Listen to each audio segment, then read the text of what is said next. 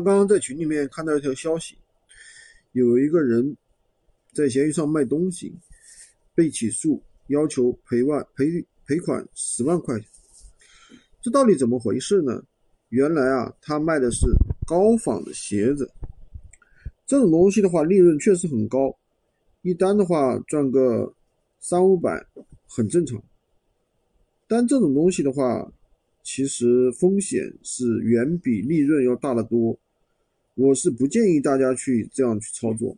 像我的社群里面，其实也有学员以前干过这样的事情，我都是告诉他们不要去买，因为这种东西的话，轻则违规封号，重则被起诉。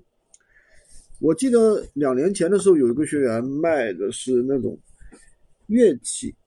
好像也是一个什么高仿的什么乐器吧，也收到了法院的传票，是是说要让他赔五十万，后来东拉西扯的，最后赔了两万了事了。所以说这种东西的话，大家闲鱼上能赚钱的东西还是很多的。你像我们现在做的高利润产品，都是利润挺高的呀，一单赚个三五百还是很轻松的。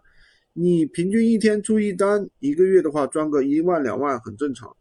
如果说你平均每天多出个三五单，是吧？一个月赚个多多点多赚点，是吧？赚个，反正我觉得再怎么地，一个月赚个几千块钱也是很轻松的。作为一个副业来讲，完全是够格的。其实现在有很多人的话，一个月的话，收入的话三五万，呃，三五万，别说三五万了，三五千就几千块钱，对不对？三五千的一个程度，所以说大家不值得去铤而走险。